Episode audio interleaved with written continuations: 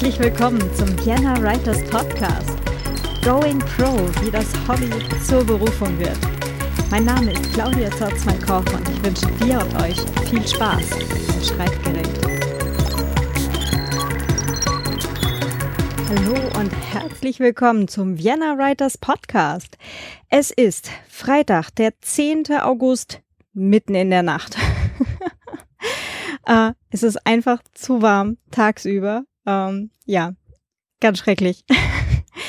ähm, aber das wisst ihr eh alle selber. Das Geräusch im Hintergrund ist ein Ventilator und ähm, ich vermute, äh, der, der bei euch gerade läuft, ist wahrscheinlich ohnehin lauter als der, den ihr hier gerade bei mir noch hört. ähm, was gibt's Neues? Hm, äh, es ist gar nicht unglaublich viel passiert. ich glaube, es ist überall gerade Sommerloch. Aber ich war letzte Woche zu Gast äh, beim Lieblingsplätzchen-Podcast von der Jana. Ziemlich coole Sache gewesen. Wir haben uns an der Urania getroffen, also da, wo man äh, quasi quer über äh, den Donaukanal hinweg äh, das Riesenrad noch sieht. Super nett dort. Ja, haben da am Ufer gesessen und eine Weile gequatscht und hinterher Plätzchen gegessen. ähm, ja, und da habe ich ein bisschen was erzählt, so von äh, meiner Zeit hier in Wien. Ich bin jetzt auch schon mittlerweile 13 Jahre hier und ähm, ja, auch wie ich hierher gekommen bin. Ich habe hier ja studiert, habe gearbeitet, ein bisschen was erzählt eben von äh, meinem in Anführungsstrichen früheren Leben, wo ich mit meinem Ex-Mann in Korneuburg gewohnt habe, mit äh, meinen Ex-Katzen. genau, habe auch ein bisschen was erzählt vom C3W und von der Privacy Week, meinen aktuellen Buchprojekten und äh, von der Podstock Location. Jawohl, nächste Woche ist ja schon das Podstock Festival. Lustigerweise in der Nähe von Hildesheim, also so 20 Kilometer von da, wo, wo meine, äh, meine Bücher spielen, also die, die beiden Krimis, die halt bei KSB draußen sind. Und ähm, da habe ich auch bei der Jana im Podcast gerade die Geschichte erzählt, äh, was mich mit der Podstock Location äh, ja, so verbindet, schon seit über 20 Jahren. ähm, das ist eigentlich ganz, ganz nette Geschichte. Ähm, das war meine allererste Autofahrt alleine. ähm, als ich meinen Führerschein gemacht habe. Mein damaliger Freund hat in Bad Salzdetfurt gewohnt und ähm, mein bester Freund zu Schu äh, Schulzeiten, genau, bester Freund zu Schulzeiten, der hat äh, da gewohnt, wo jetzt das Podstock Festival stattfindet. Und das war meine erste Autofahrt alleine von Bad Salzdetfurt eben nach Sibisse. Ähm, quasi auf der anderen Seite von Hildesheim, ähm, wo ich eigentlich herkomme. So aus dem schönen Vorharz. Ja, äh, wie gesagt, nächste Woche dann äh, beim Podstock. Freue ich mich schon riesig drauf. Wird sicher total spannend. Ist mein erstes Podstock. Ich habe also nur begrenzt Ahnung, was mich erwartet. Aber es wird sicher super cool werden. Mhm. Jawohl. Und ansonsten, so unglaublich viel ist gerade gar nicht los. Wie gesagt. Hm. Jetzt also gerade mal direkt weiter zum äh, Gespräch mit dem Markus Strohmiedel. Der Markus Strohmiedel ähm, macht selber Hörbuch, Hörbuch, genau, Hörbücher. Nicht nur eins, ganz viele mittlerweile. Und es ist jetzt auch gerade am 1. August ein neues Buch von ihm erschienen, ähm, mit dem zum Wetter total passenden Namen Nachtfrost. hat mich auch sehr amüsiert. Mittel. Naja, äh, jedenfalls der, ähm, der Markus Strohmiedel hat sich bereit erklärt, äh, bei der Kriminale äh, mit mir eine Podcast-Folge aufzunehmen zum Thema Hörbücher selber äh, produzieren. Äh, er hat dort einen Vortrag zu dem Thema gehalten, der war auch richtig gut besucht. Und äh, ja, als äh, podcastende Autorin fand ich das natürlich unglaublich spannend, mir was zum Thema äh, Audioformate anzuhören. Ähm, Direkt dann halt in Halle haben wir es leider nicht mehr geschafft. Das ist sich genau nicht ausgegangen. Aber es gibt ja zum Glück dieses Internet und da haben wir jetzt gerade unlängst diese Folge für euch zusammen aufgenommen. Ähm, kurz noch vorweg, äh, sowohl der, also der Markus hat ein professionelles Setup, wie er Audiobücher aufnimmt. Er macht das äh, bei sich zu Hause mittlerweile, hat halt auch Profi-Mikrofon und so weiter. Das Setup selber erklärt er jetzt nicht äh, während des Gesprächs. Ich habe aber äh, vom Vortrag ähm, habe ich ein, ein Foto von den Slides gemacht und von da habe ich euch die Infos in die Shownotes gegeben, welche ähm, Komponenten er konkret benutzt. Und als Vergleich habe ich euch mein Setup auch dazu geschrieben, äh, mit dem ich hier podcaste, beziehungsweise auch schon kleinere äh, ja, Sprecheraufträge ähm, gemacht habe. Für ähm, eine Hörbuchproduktion wird es wahrscheinlich bei mir noch nicht ganz reichen, aber es gibt ja immer wieder was Neueres äh, dazu zu lernen. Alles klar, dann erstmal ganz viel Spaß mit diesem Gespräch. Okay. Gut. Na dann. ähm, herzlich willkommen zum Vienna Writers Podcast. Heute hier mit Markus Strohmiedel. Hallo. Hallo. Über dieses Internet verbunden. ja, das klappt wunderbar. Wir hören uns. Das ist toll. Hallo, herzlich, äh, herzliche Grüße auch nochmal von mir. Sehr cool. Ja, ich bin, bin jetzt auch schon schwer gespannt, ähm, wie gut das jetzt gleich alles funktioniert. Äh, also es hat ja in der Vergangenheit schon ein paar Mal gut funktioniert, aber, ähm, und deswegen bist du ja auch heute hier, du machst ja professionelle Audioaufnahmen für Hörbücher. Richtig, ja. Also ich habe einen kleinen Verlag äh, gegründet, schon vor einiger Zeit. Ähm, das Hintergrund ist der, dass ich äh, Leseförderung machen wollte und auch mache und äh, dafür aber nach und nach eine gesamte Verlagsstruktur aufgebaut habe und ähm, als ich dann darüber nachgedacht habe, was ich mit diesem Verlag überhaupt noch weiter machen möchte, kam eben auch der Gedanke, ähm, die Hörbücher zu produzieren, erstmal zu meinen eigenen Büchern, aber dann auch im weiteren Verlauf auch zu den Büchern von Kollegen. Und daraus ist inzwischen eine richtige Hörbuchreihe geworden. Sehr cool. Wie viele Titel sind das mittlerweile? Ähm, das äh, erwischt mich jetzt kalt, aber ich denke mal, das müssten jetzt ungefähr 12, 13 14 Titel sein ungefähr. Boah, das ist schon einiges, ja. Ja, ich weiß das nur deshalb, das war also etwas mehr als ein Jahr, also von daher nagelt mich nicht drauf fest. Aber es war, es ist eine ganze Strecke. Ähm, der, ähm, äh, die Grundidee, die wir da äh, bei, bei dem Plan dieser Reihe gemacht haben, ich habe das äh, mit dem Andreas Schulte äh, im Wesentlichen zusammen ähm, gestemmt. Ähm, die Grundidee war, Leser hören gerne ihren Autoren bei Lesungen zu, äh, wenn sie zu einer Lesung gehen. Warum nicht diese Lesung von Autoren auch äh, den, ähm, den Hörern nach Hause bringen? Und so kam eben im Rahmen dieser Reihe ähm, äh, Tatort Schreibtisch, ähm, kam eben die Idee, dann zu sagen, wir, äh, äh, wir erzählen, äh, bringen die Serie oder die Reihe rauf, äh, raus Autoren live. Und das heißt also, das gleiche oder äh, identisch äh, bei allen Büchern ist, dass eben die Autoren selber ihre äh, Bücher interpretieren. Finde ich jetzt natürlich unglaublich spannend, aber äh, so als podcastende Autorin ist das jetzt auch äh, wahrscheinlich nicht äh, sehr verwunderlich. ja, klar.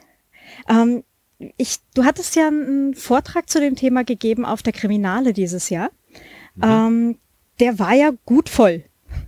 Ja, das Interesse ist da, ja. Äh, wie viele haben sich schon jetzt gemeldet und gesagt, wir wollen das auf jeden Fall auch machen? Ähm, Gott sei Dank äh, hat sich keiner gemeldet, weil ich auch okay. ausdrücklich gesagt habe, überlegt es euch sehr gut, ob ihr das macht.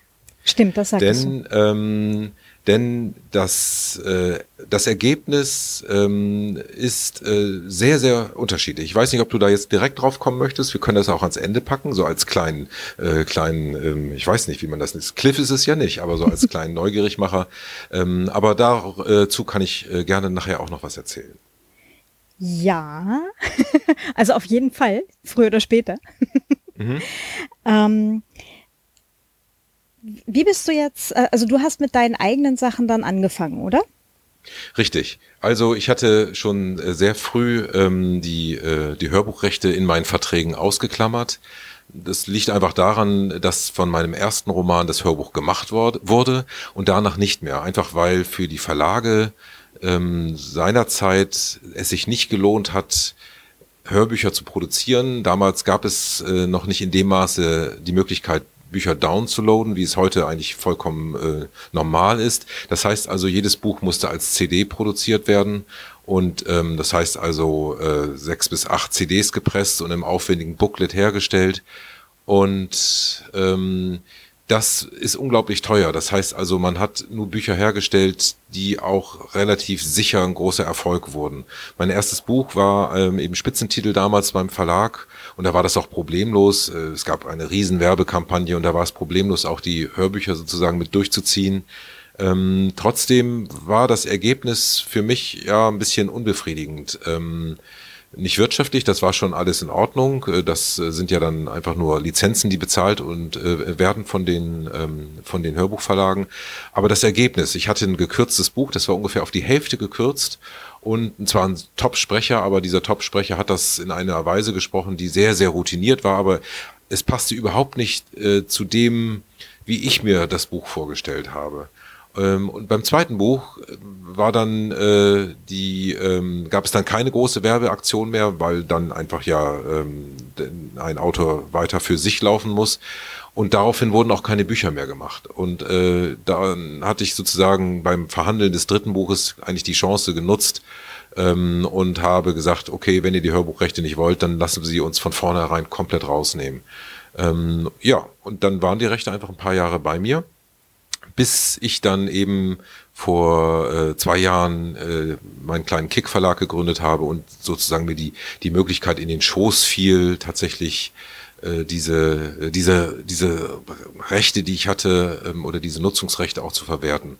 Und da sich gerade die Branche radikal gewandelt hat, war das perfekt für, für mich. Ähm, äh, denn ein, ein Download ist von der, ähm, von der Produktion her, von den Kosten äh, die man aufbringen muss, äh, natürlich ungleich günstiger, als wenn ich äh, CDs herstellen muss. Das heißt, ich habe in Anführungsstrichen nur die, ähm, die, die Arbeit der Aufnahme ähm, und ähm, brauche nicht mehr das Invest für, für die Produktion der Tonträger.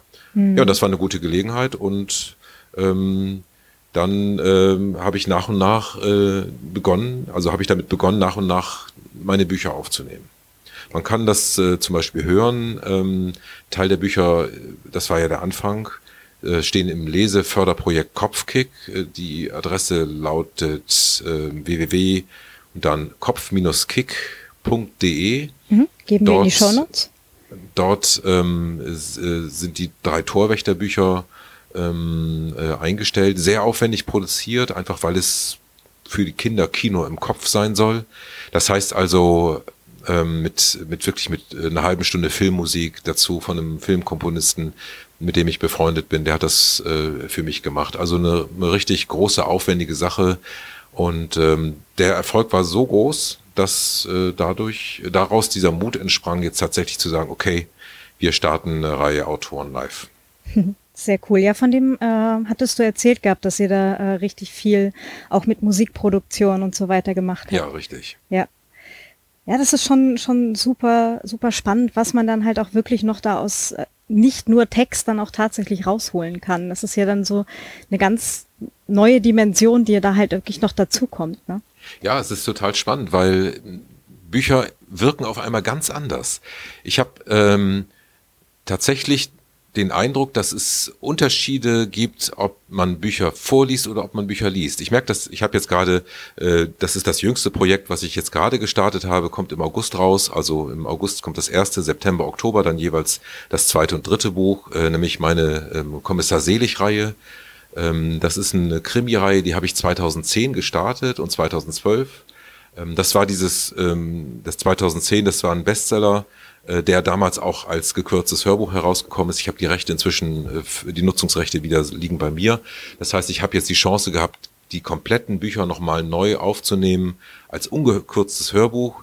Und dort war wirklich äh, zu merken, dass die äh, diese ersten beiden Bücher, die äh, unglaublich viel Dialoge bieten, sich super gut lesen lassen. Ich war total verblüfft, weil mir das ähm, gar nicht so bewusst war. Und das neue Buch, was ich geschrieben habe, das ist ein sehr routiniertes Buch. Das ist jetzt gerade äh, äh, im, äh, im vergangenen Jahr entstanden und in diesem bis in dieses Frühjahr hinein. Das ist ein äh, das ist ein Buch, in dem einfach zehn Jahre lang Erfahrung drin stecken. Das liest man so weg wie äh, wie eine wie eine schöne Limonade, äh, hat aber trotzdem keine Bauchschmerzen hinterher. Also so ein gutes Unterhaltungsstück mit ein bisschen Tiefgang. Erstaunlicherweise hat es sich weniger gut gelesen als die Bücher, die ich vor ähm, vor, ja, es ist ja auch schon äh, vor, vor fast äh, zehn Jahren geschrieben habe. Und das war total verblüffend. Ich habe noch keine Antwort, woran das liegt. Ähm, vielleicht war die Sprache meiner früheren Bücher einfacher und einfachere Sprache eignet sich besser. Das weiß ich nicht. Da also muss ich noch mal drüber nachdenken und auch vor allem mir die Bücher einfach noch mal genauer angucken. Habe hm. ich bisher noch nicht geschafft. Aber das ist natürlich auch ein guter Hinweis, wenn man jetzt äh, schon an einem Buch schreibt und sich überlegt, okay, da könnte man vielleicht ein Hörbuch draus machen, äh, auch wenn das ganz äh, viel Arbeit ist, da kommen wir ja dann gleich noch drauf. Ähm, aber dass man dann halt schon beim Schreiben oder zumindest beim Überarbeiten drüber nachdenkt, kann man das denn auch laut vorlesen? Ja, also das Einfachste ist, das auszuprobieren. Das sollte man ohnehin, finde ich, machen. Ein, äh, sich sein Manuskript einmal vorlesen. Ähm, denn äh, man hat nochmal, wie wenn man beim Manuskript die Schrift wechselt oder äh, das Schriftbild nochmal tauscht, damit man, äh, hat man nochmal einen anderen Blick äh, auf, auf den Text und ähm, ja, ausprobieren. Man muss es wirklich einfach tun. ähm, du sagtest auch, das erste Hörbuch wäre, also noch vom Verlag produziert worden als gekürzte Fassung. Richtig, ja. Ähm, ich persönlich bin ja auch ein großer Hörbuchfreund. Also ich habe auch noch eine ganze Schublade halt mit äh, den CDs, damals, wie ja. du ja sagtest, alles CDs. Ähm, diese gekürzten Fassungen machen mich immer extrem traurig. Das ist so, ich, das, kann das ich finde ich auch immer sehr unbefriedigend. Ja, ähm, ja, kann ich total verstehen. War das für dich dann auch stressfrei, dass du sagst, okay, ich schließe jetzt mit einer eigenen Produktion an dieses erste äh, schon aufgenommene Buch an? Ähm, es war äh, für mich insofern stressfrei, weil ich das erste schon aufgenommene Buch einfach nicht beachtet habe. Dieses Buch gibt es, das steht da, das kann man auch immer noch kaufen, gibt es auch noch im ah, Download. Okay.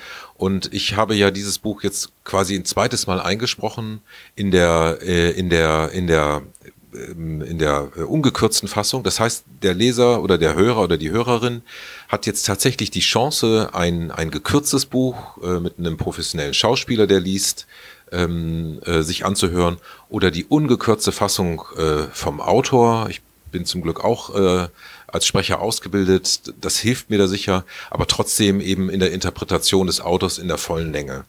Und ähm, der Stress ist eigentlich erst entstanden äh, beim, beim Lesen, weil wenn du hier sitzt und du sitzt dann ja und du, das Buch hat 14 Stunden, du sitzt, sitzt 14 Stunden hier, plus all den Stunden, die du ja anhältst und nochmal wiederholst und korrigierst. Das heißt, du sitzt also pro Buch ungefähr 30 Stunden lang in deinem Büro und liest und liest und liest. Du kennst die Geschichte schon und es ist nicht mehr so richtig spannend. Da dachte ich, jetzt eine gekürzte Fassung wäre nicht schlecht. Aber nein, wenn ich jetzt, äh, jetzt ist es fertig und, ähm, äh, und jetzt ist die Musik drauf und es ist durch, äh, durchproduziert. Das ist dann einfach toll, dass es jetzt einfach so eine, eine Fassung gibt, wo, wo wirklich jedes Wort so ist, wie, äh, wie du es haben wolltest, als du es geschrieben hast. Und das ist schon sehr, sehr schön. Das glaube ich. Also das, ähm, das ist ja auch sowas, ähm, wenn man als Autor oder Autorin äh, beim Cover schon nicht mitreden kann, ist das ja schon schlimm genug. Und wenn dann halt noch äh, jetzt dann ein Sprecher oder eine Sprecherin das eigene Buch äh, vorliest und interpretiert und das klingt alles komplett anders, als man sich das irgendwie im eigenen Kopf vorgestellt hat. Ich glaube, da sind dann auch äh, viele Kolleginnen und Kollegen äh, auch unglücklich mit. Ja, also äh, ich kann das, ich kann das verstehen. Es gibt tolle, äh, tolle Schauspieler und Schauspielerinnen, die es wirklich unglaublich gut lesen und dann kann ein Buch auch äh, äh, nochmal angehoben werden. Und ähm, ich glaube auch nicht, dass jeder Leser, also Vorleser oder jede Vorleserin für jeden Hörer, für jede Hörerin geeignet ist. Aber ähm, das, was wir jetzt bieten oder das, was auch äh, jeder bieten kann, der sich die Zeit und Mühe nimmt und auch ein bisschen investiert, um ein Hörbuch herzustellen. Ähm, das ist einfach eine, eine, eine wunderbare Alternative und äh, die Rückmeldungen zeigen schon, dass da ein Großteil, ein sehr großer Teil der, der Hörer äh, und Hörerinnen ähm, das wirklich annehmen. Also die auch dann gar nicht mehr ähm, äh, jetzt unterscheiden, ist das jetzt ein Schauspielerhörbuch oder ist das ein Autorenhörbuch? Das ähm, äh, finde ich eigentlich, eigentlich finde ich das eine ganz gute Sache. Am Anfang hatte ich gedacht, hm, ist es denn nicht wichtig, dass der Autor, ich jetzt als der Autor das Buch interpretiert, aber nein, eigentlich ist das überhaupt nicht wichtig. Am Ende muss einfach nur ein gutes Hörerlebnis stehen. Das ist das Wichtige. Und vor dem Hintergrund ja. ist es, glaube ich, auch nicht verkehrt, ähm, bevor man so ein Buch aufnimmt, auch sehr genau zu prüfen, kann ich das? Geht das? Ähm, ja, du sagtest gerade, du hast 30 Stunden für, äh, aufgenommen für ein Hörbuch von 14 Stunden Länge. Gut, das ist so ungefähr das Doppelte hat man, wo man nochmal ja. äh, quasi neu aufnimmt, äh, andere Betonung oder wie auch immer, oder? Ja, richtig. Also das ist aber schon knapp gerechnet. Man kann auch mehr als äh, 1 zu 2 brauchen. 1 zu 2 ist schon ein sehr, sehr guter Schnitt. Mhm. Also jetzt. Also meine Erfahrung. Ähm, vielleicht gibt's ja Sprecher, die das einfach so durchlesen, aber ähm, für mich ist ein Schnitt von 1 zu 2, das ist das Maximum, was ich erreicht habe weil äh, ich ja anders als im Studio, ich habe auch schon drei Hörbücher im Studio mit dem Tontechniker aufgenommen. Äh, Im Studio bin ich voll konzentriert nur auf meinen Text und dann höre ich, es wird unterbrochen und dann äh, sagt der Techniker und los und dann lese ich weiter.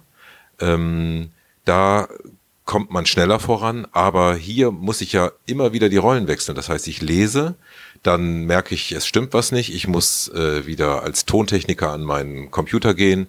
Ich muss stoppen, die Aufnahme, ähm, an die Stelle zurückfahren und so weiter und so weiter. Äh, das äh, und, und danach dann wieder in das in das Gefühl des Lesens hineinkommen. Und das ist unglaublich äh, schwierig und, und auch einfach zeitaufwendig. Hm. Also ich kenne das jetzt selber vom Podcasten auch, wenn ich mich jetzt hier irgendwo äh, beim Intro und Outro, das nehme ich ja immer noch mal extra auf, wenn ich mich da irgendwo verhaspele und dann sage, okay, jetzt Moment noch mal, kurz Pause, damit ich die Stelle wiederfinde und dann ähm, das Ganze noch mal einsprechen. Ähm, du hast halt dann irgendwie immer Brüche drin. Richtig, oh, ja. Also nicht immer, aber ja. es, es gibt da eine Tendenz. Ja. Ähm, oder auch, ähm, wenn ich hinterher beim, ich höre ja die, die Folgen immer noch mal durch und schreibe dann die Show Notes. Ähm, und da fällt mir manchmal auf, jetzt dann halt auch Intro, Outro meistens, ah verdammt, der habe ich vergessen, was zu sagen. Na, und das dann noch dazwischen stückeln, ja. das fällt dann hinterher beim Hören auch auf. Ähm, also Richtig, mindestens, ja. wenn man es weiß. Ja. Aber vielleicht sollten wir aber vielleicht, genau, vielleicht sollten wir einfach mal drüber reden, wie man so ein Buch aufnimmt, weil wir mhm. sind schon so ein bisschen im Fachgespräch reinschneiden. Ähm, äh, das wäre doch jetzt, glaube ich, der richtige Zeitpunkt, oder?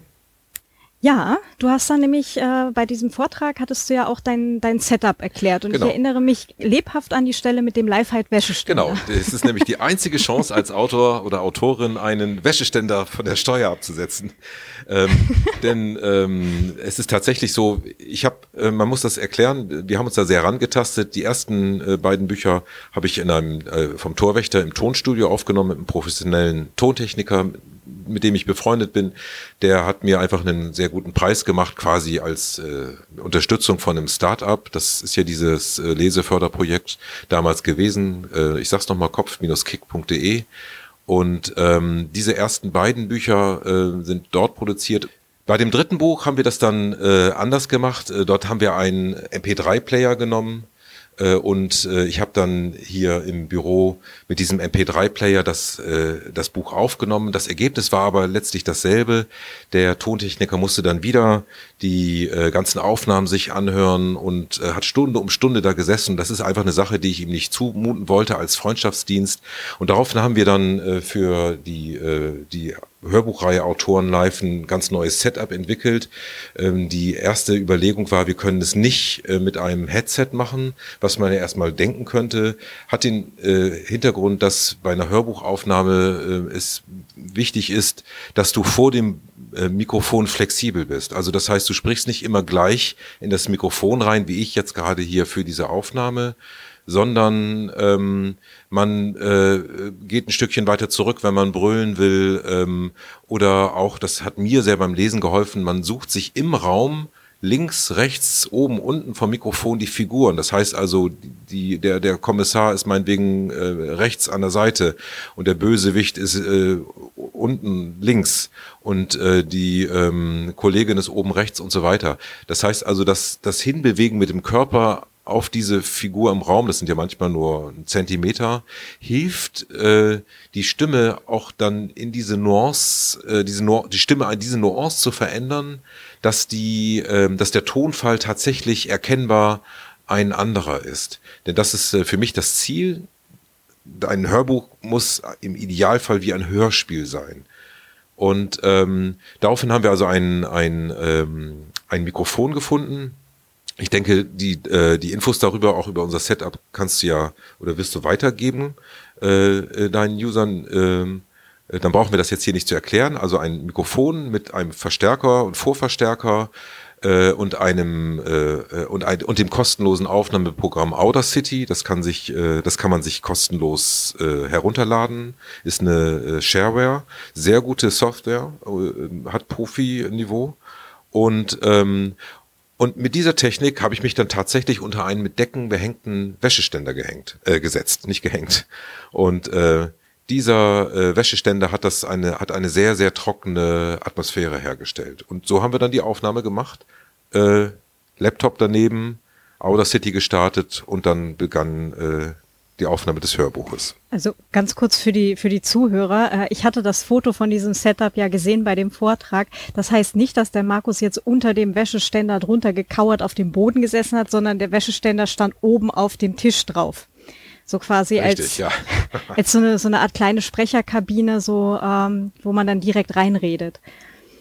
Genau, und deshalb ist auch der Hinweis Liveheit hier jetzt keine Schleichwerbung, die bezahlt ist, sondern schlicht und einfach dem Umstand geschuldet, dass äh, Liveheit meines Wissens, zumindest hier in meinem, äh, in meinem Wohnbereich, äh, die einzige Firma ist, die Wäscheständer ohne ein Kreuz in der Mitte herstellt. Das heißt also, die sind freistehend und wenn man links und rechts das Bein ausgeklappt hat, ist in der Mitte einfach eine große, freie, freie Fläche. Also wenn das auf dem, äh, auf, dem, äh, auf dem Schreibtisch steht, hat man wirklich eine Kabine, die dadurch entsteht, die auch so groß ist, dass man da bequem drin äh, drunter sitzen kann. Und selbst wenn man sich hinstellt, äh, ist der Platz immer noch über einem hoch genug, äh, dass, äh, dass man das als Kabine nutzen kann. Sehr cool. Ähm, seither immer, wenn ich irgendwo äh, halt diese Wäscheständer sehe, muss ich mal breit grinsen und an dich denken. sehr schön, sehr schön. Sehr fein, ja. Ähm, ganz kurz, du sprichst also quasi direkt äh, in das äh, ja, ins, ins Schneidprogramm rein. Das heißt, äh, du hast das alles quasi angeschlossen an den Computer und nimmst direkt im Schneidprogramm auf. Richtig, exakt. Also als äh, ähm, in Audacity hinein. Das heißt also, ich habe eine Stereospur offen und äh, spreche dann in diese Spe äh, Stereospur äh, dann eben die Aufnahme hinein und prüfe im Grunde genommen schon während der Aufnahme mit dem Kopfhörer, also ich habe einen Kopfhörer auf, äh, ob der äh, Klang sauber ist oder ob ich jetzt übersteuere. Das heißt, ich muss das natürlich einmal vorher sauber einstellen und ähm, ich versuche dann eine Aussteuerung hinzukriegen, die ähm, ideal ist so zwischen 24 und ähm, 18, äh, äh, minus 18 Dezibel minus 24 bis minus 18 und die Peaks bis äh, minus 6 Dezibel. Das ist auch genau das, was äh, Audible äh, als ähm, ähm, ja als als also für in den Lieferbedingungen formuliert hat. Mhm. Ähm, würdest du äh, also ich persönlich habe ja auch wenn ich jetzt äh, Podcasts aufnehme, ich nehme jetzt halt mit dem Zoom H4 auf. Ähm, mhm. wo ich dann halt mein Headset direkt an das ähm, ja an das Aufnahmegerät an schließe und dann halt mit ja. dem Aufnahmegerät aufnehme. Ähm, du sagtest aber, du spulst dann quasi im äh, Audacity dann schon zurück, gehst an die Stelle und so weiter. Ähm, das heißt, du überarbeitest quasi die Aufnahme schon währenddessen. Richtig, weil sich gezeigt hat, also ich, ich überarbeite sie nicht insofern, als dass ich Nebengeräusche raushole aber ich überarbeite sie, dass ich den Text in der richtigen Reihenfolge habe, ohne dass ich äh, zum Beispiel Wiederholungen drin habe. Denn ähm, es passiert, das ist jetzt nicht äh, in der Reihe, also es gibt da auch äh, winzige Ausnahmen. Also wenn man mal ein Wort wiederholt, äh, dann ist das, äh, ist das sicherlich in Ordnung, das auch stehen zu lassen. Aber wenn ich jetzt zum Beispiel einen gesamten Absatz habe und ich verspreche mich am Ende des Absatzes und sage dann Unterbrechung, mache eine Pause, dann kann ich zwar diese Stelle der Unterbrechung feststellen, Aber weder weiß ich, äh, wo der Absatz angefangen hat, noch ähm, kann ich beim Durchhören hören, ob ich jetzt einen richtigen Absatz habe, der in Ordnung ist, oder einen, einer, der hinterher rausgeschmissen wird. Und spätestens, wenn man beim, äh, bei der Postproduktion einen ähm, Absatz äh, durchgearbeitet hat und auf einmal kommt man an die Stelle Unterbrechung und dann schmeißt man irgendwie äh, 20 Minuten Arbeit weg, weil man ja einen neuen Absatz äh, gerade äh, vor sich hat. Äh, wenn man den das einmal gemacht hat, dann äh, ab dem Zeitpunkt denkt man sich, nee, das ist das ist jetzt wirklich nicht zielführend. Von daher ähm, habe ich mir angewöhnt, bei einem Versprecher äh, die äh, Stelle zu lokalisieren, an der ich wieder einsteigen will, den Rest wegzulöschen und dann ähm, den Cursor an das Ende des Hörbuchs zu setzen. Daraufhin gehe ich ungefähr zehn Sekunden zurück, äh, höre mir an, was ich gesprochen habe, spreche das mit und wenn dann das Programm ans Ende ist, schaltet sich ja die Wiedergabe automatisch aus und dann habe ich eine Tasten, eine Tastendruck, mit dem ich die Aufnahme starte auf die Maus und lese dann quasi im Fluss direkt weiter. Und so kann ich auch die, die Anschlusssprünge, von denen du gesprochen hast, äh, auf ein, äh, auf ein Minimum reduzieren. Natürlich hört man sie, wenn man es weiß, aber, mm, aber ich, ich denke, das hat durchaus das Niveau, was auch ein professionelles Studio äh, herstellen könnte. Mhm klingt auf jeden Fall deutlich sinnvoller, dann äh, wirklich direkt halt ins Aufnahmeprogramm reinzusprechen. Ähm, ja, ich glaube, also das muss ich mir dann auf jeden Fall anschauen. Es ist äh, um, ähm. einfacher, weil man äh, es direkt sieht und man kann dann äh, auch ja. ähm, direkt äh, mit dem Material arbeiten. Aber, und auch das ist eine Erfahrung, die ich jetzt gerade mit, mit meinen letzten drei Büchern gemacht habe. Ich habe ja drei, das erste Mal diese drei Bücher hier direkt, direkt ins Aufnahmeprogramm hineingeschrieben, äh, ins Schnittprogramm hineingesprochen ähm, man muss unglaublich aufpassen, dass man nicht technisch liest, weil wenn man in so einem Denken ist, ich bin ja hier quasi der Tontechniker, wird die Aufnahme einfach äh, nicht gut. Ich habe also nachdem äh, ich nach ein, zwei Stunden aufgenommen habe, mir das angehört und ich bin wirklich rückwärts vom Stuhl gekippt und dachte so ein Mist, das kannst du niemandem zumuten, habe es einfach nochmal komplett neu aufgenommen und einfach mir versucht klarzumachen bei der Aufnahme, du bist jetzt hier ähm, du bist jetzt hier Sprecher, der in das Buch mit deinen Hörern und deinen Hörerinnen eintaucht.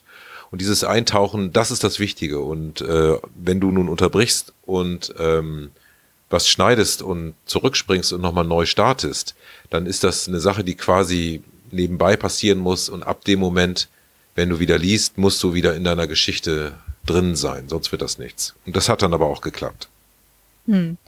Ähm, nach drei Büchern oder ungefähr ähm, wann warst du so in dem Modus drin? Ähm, ich habe tatsächlich äh, äh, anderthalb Stunden nochmal neu aufgenommen und danach ging es dann. Es war einfach eine Erkenntnis. Äh, das ist jetzt kein Prozess gewesen, sondern einfach nur die Erkenntnis, okay, so geht's nicht, ähm, mach's neu und mach's anders. Und dann hat's aber eigentlich ganz gut geklappt. Hm. Learning by doing Richtig, ist ja, ja, ja, oft der beste Lehrer, ja. Ja, exakt. Genau. Äh, was du ja eben gerade schon, schon angedeutet hast, ähm, und was ich halt auch selber vom, vom Podcasten jetzt kenne, äh, wenn du an so einer Audiospur arbeitest, das ist ja komplett anders, als wenn du am Text von einem Buch arbeitest. Beim Text vom Buch siehst du halt, wo der an, äh, Absatz anfängt oder wo die Seite umbricht oder sonst irgendwas. Ähm, bei dem Audioformat siehst du das ja alles nicht. Das heißt, ähm, du kannst auch nicht nach irgendeinem Begriff suchen oder so, sondern im Zweifelsfall musst du halt wirklich alles nochmal komplett anhören. Ja, da hast du recht und auch nicht, weil mit den Stunden und äh, es sind ja wirklich äh, endlose Stunden, die man äh, an dem an dem Buch sitzt. Wenn es allein 30 für die Aufnahme sind, ist ja für die Postproduktion sind es ja nochmal mindestens dasselbe, eher noch mehr. Ähm, beginnt man diese Wellenformen auch zu lesen. Das heißt noch lange nicht, dass man jetzt die Wörter lesen kann, aber man kann genau erkennen, wenn Sachen sich wiederholen. Also zum Beispiel Kapitel 14. Das Wort Kapitel sieht immer gleich aus und es hat immer einen gleichen Abstand, nämlich von ungefähr vier bis sechs Sekunden vorher.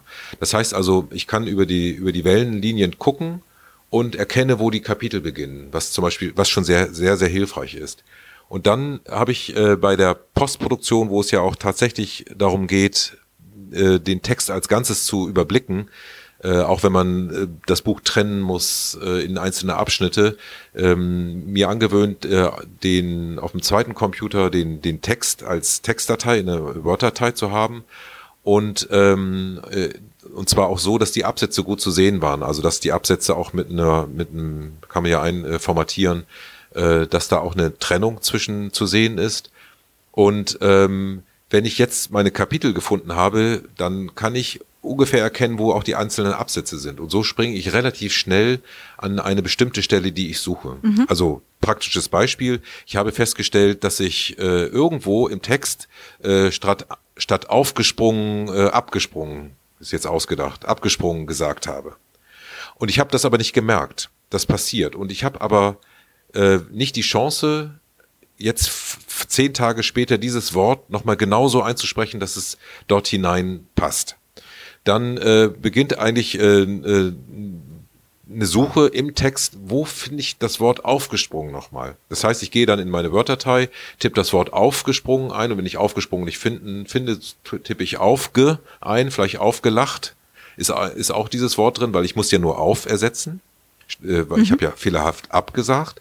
Und wenn ich das dann gefunden habe, dann habe ich meinetwegen auf Seite 366 ist äh, im fünften Absatz dieses Wort. Dann muss ich eben genau diesen, ähm, diesen, äh, diesen Weg wählen. Das heißt also, ich gucke mir meine Wellenform an, denke, da ist ein Kapitel, dann höre ich, ah, das ist Kapitel 14, also noch drei Kapitel weiter, schaue drei Kapitel weiter und identifiziere dann relativ zügig diesen einen Absatz, wo ich dann endlich mein Wort aufgesprungen finde, dass ich dann hier kopiere und dann fünf Stunden in der Aufnahme später äh, wieder versuche einzusetzen wobei man dann von aufgesprungen wahrscheinlich nur das aufnimmt und dann möglichst wenig von dem anderen äh, wegschneidet.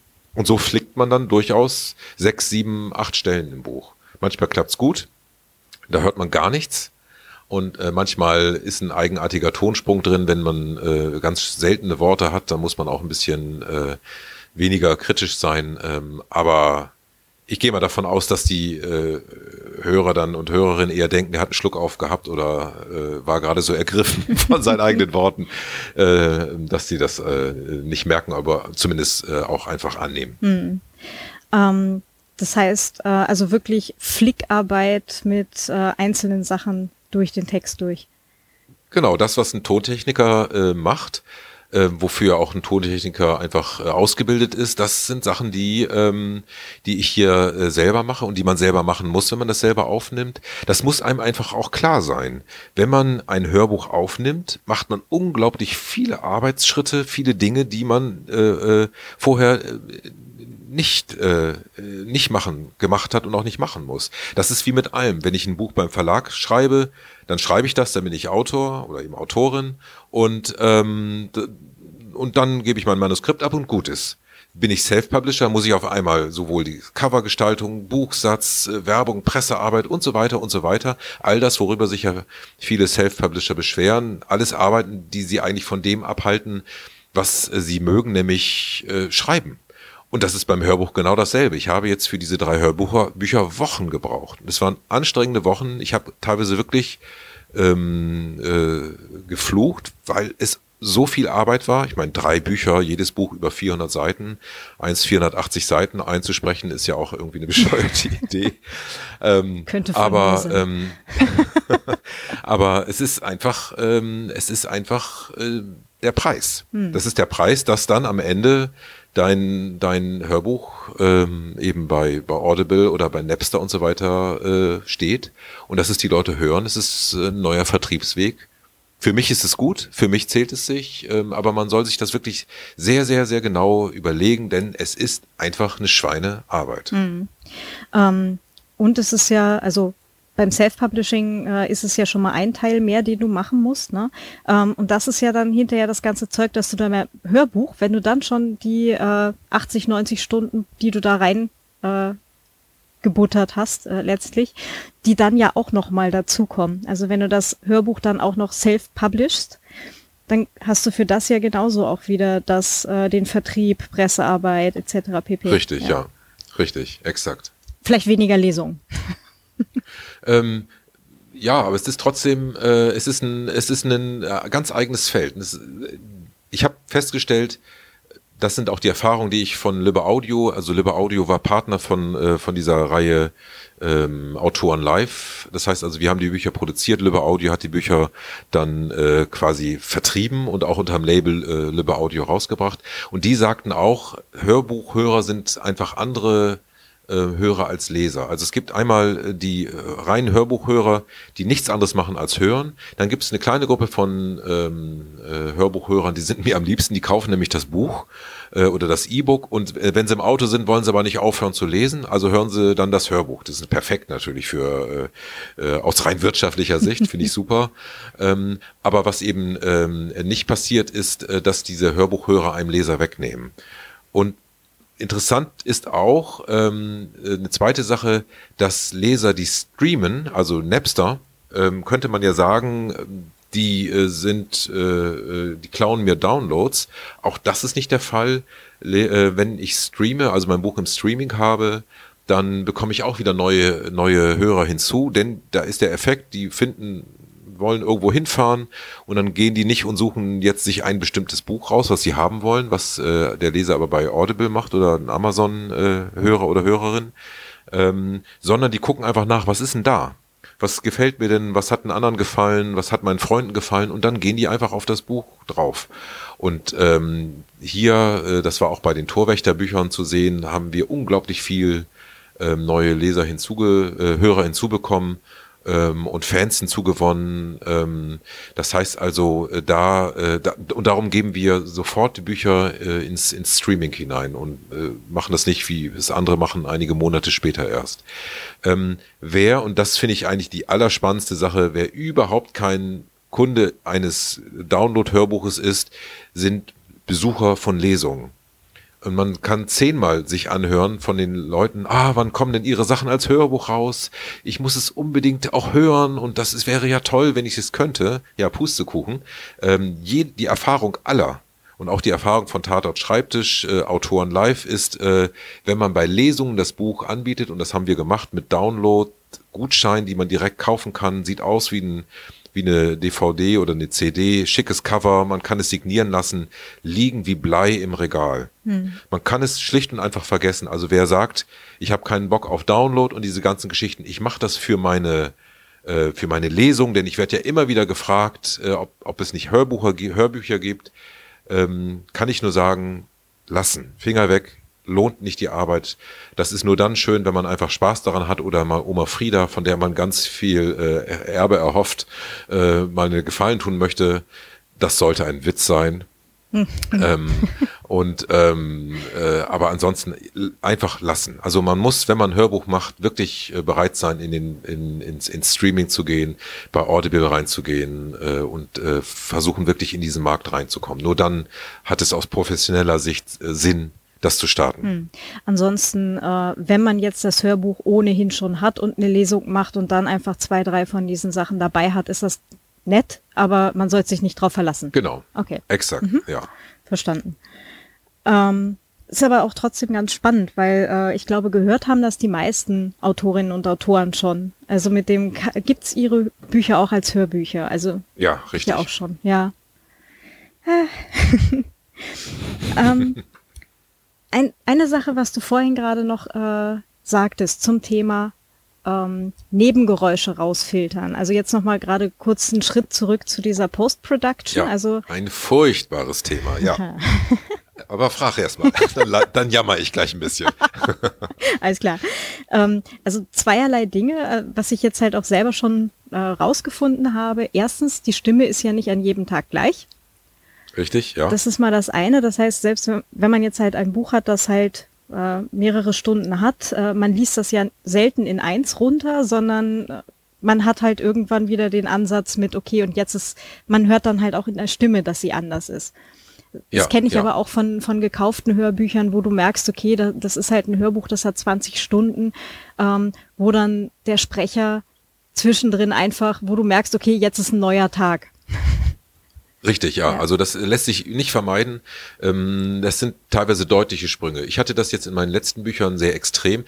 Ähm, oder machen wir es andersrum. Es ist immer dann äh, gut, wenn man äh, seine Stimme nicht überlastet.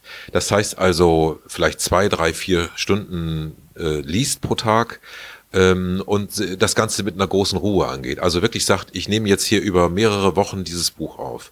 Das ist, finde ich, nicht schlecht. Dann ähm, kann man vorher schon, also man sollte auch nicht ohne Gerede zu haben anzufangen, dann ist die Stimme einfach noch zu, zu rau. Also so ein, so ein, so ein schönes Frühstück äh, sollte schon äh, drin gewesen sein und äh, ein bisschen plaudern, mit, immer, mit wem man immer gerne plaudern mag. Ähm, und man sollte auch äh, die Stimme nicht äh, über, überlasten, rein zeitlich. Ich hatte das Pech, dass ich ähm, äh, Amazon meine, also Audible meine ähm, Bücher angekündigt habe und ähm, auf einmal festgestellt habe, dass ich mich vollkommen verkalkuliert hatte und musste dann wirklich teilweise bis zu ähm, äh, acht Stunden am Tag sprechen, was äh, eigentlich der Horror war.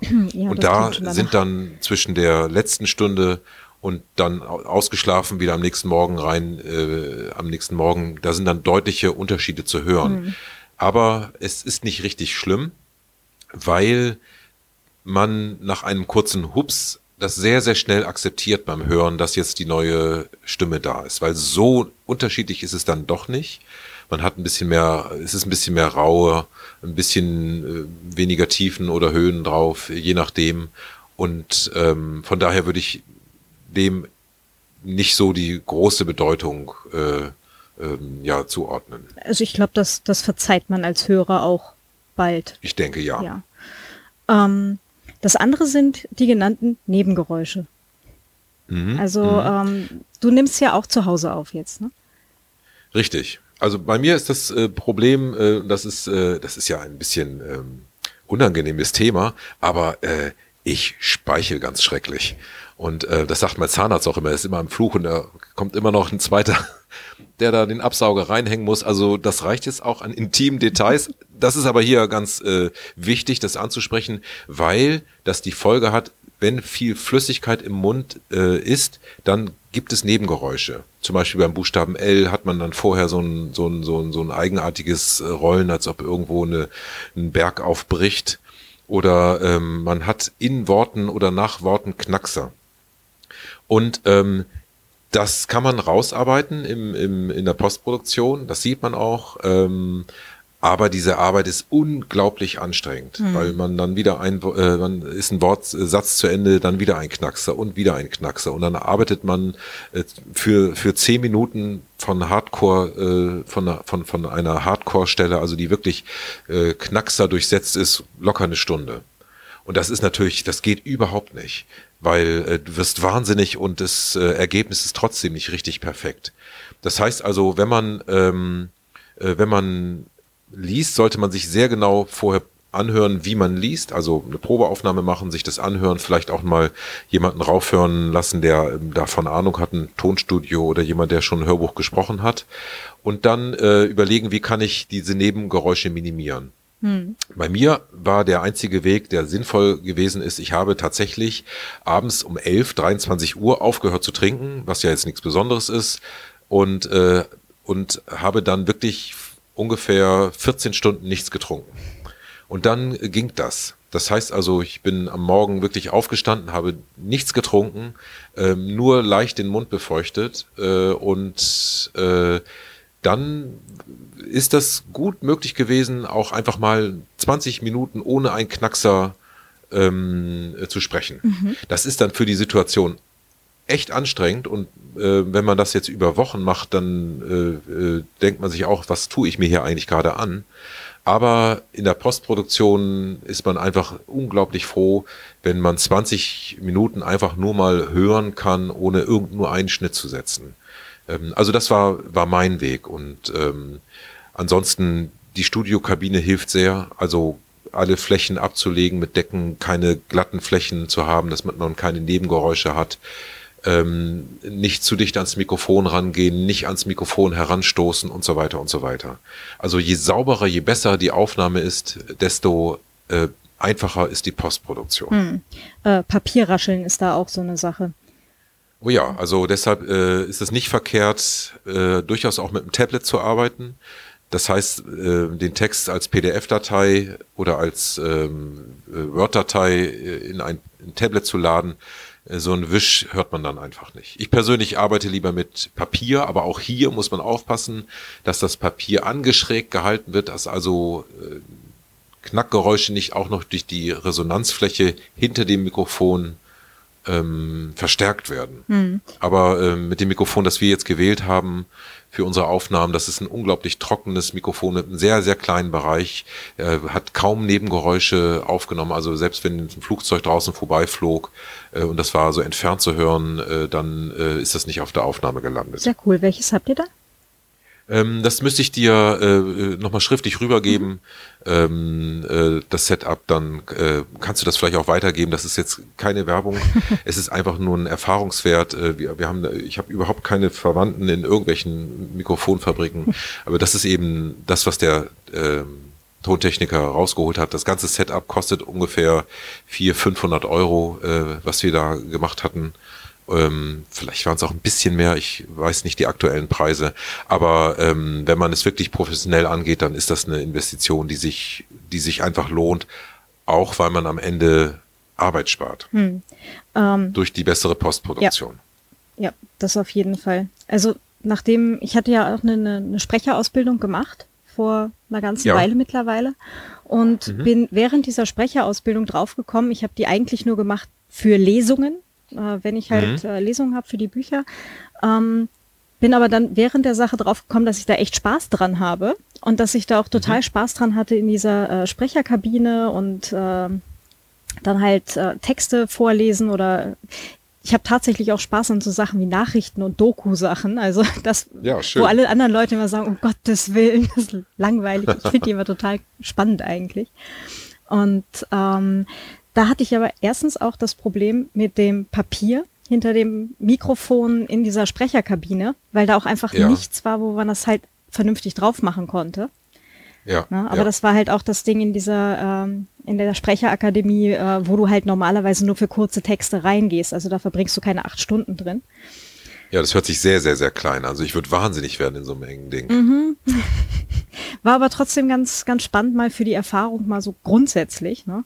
Ja, ja. Ähm, und das andere, ähm, ich hatte dann mal, was ich jetzt gerade sagte, halt so Doku-Sachen und so weiter, hatte ich mal so einen kleinen Auftrag, nichts riesengroßes. Die hatten tatsächlich einen Teleprompter. Und zwar ja. als App lief bei denen halt auf einem äh, iPad und einem iPhone und du konntest am iPhone hast du quasi die Geschwindigkeit geregelt und das iPad hattest Aha. du einfach fixiert vor dir. Cool. Das war total praktisch. Das war so so wow, grandios, ich muss nix blättern. ja, hört sich gut ja, an. Also das war das war echt ein praktisches Ding. Ich glaube Pro Prompter Studio oder so. Ich gebe den Link in die Show Notes. Also ganz Super. ganz geiles Ding gewesen. Und äh, wie gesagt, das ist dadurch, dass du es halt auch mit dem Daumen am, am Telefon äh, manövrierst dann halt, schneller, langsamer, Stopp und so weiter, ähm, hast du dann halt auch nicht, dass du irgendwie am Mikro rumfummeln musst, also hinter das Mikro greifen, am Tablet irgendwas tun oder sonst irgendwas. Ja. Cool, nee, hört sich gut an. Also das ist, äh, ich kann es auch nur bestätigen. Ähm, Tablet ist, äh, ist es wirklich ähm, ideal zum, äh, zum, äh, äh, zum Lesen. Ja. Und du bist ja nicht in der Situation, dass du halt vor Publikum jetzt gerade bist, äh, dass du dich irgendwo verblätterst oder sonst irgendwas und in Panik gerätst, sondern in dem Fall bist du ja quasi vor deinem eigenen Mikro und irgendwann hast du es halt dann auch raus, glaube ich. Ja. Ja. Nee, auf jeden Fall super Hinweis. Also Tablet ist, ist eine gute Sache. ähm, anderer Punkt zum Thema Post-Production. Ähm, fürs Podcasten mache ich es mir ja einfach. Fürs Podcasten benutze ich äh, Auphonic. Das mhm. ist ein äh, Dienst, der quasi automatisch ähm, ja so die, die Standard-Nachbearbeitung macht. Also ein bisschen Nebengeräusche und so weiter, Knacksen, Kieksen. Mhm. Ähm, das funktioniert jetzt für die äh, Podcast-Folgen auch total stressfrei und so weiter. Hattest du sowas auch mal ausprobiert oder machst du immer alles per Hand? Also ich hatte äh, einige ähm, Audio-Interfaces ausprobiert, um ähm, Knacks herauszuholen, aber das hat mir nicht gereicht für die, äh, was die Qualität angeht, weil die Stimme verändert sich dann doch nuanciert.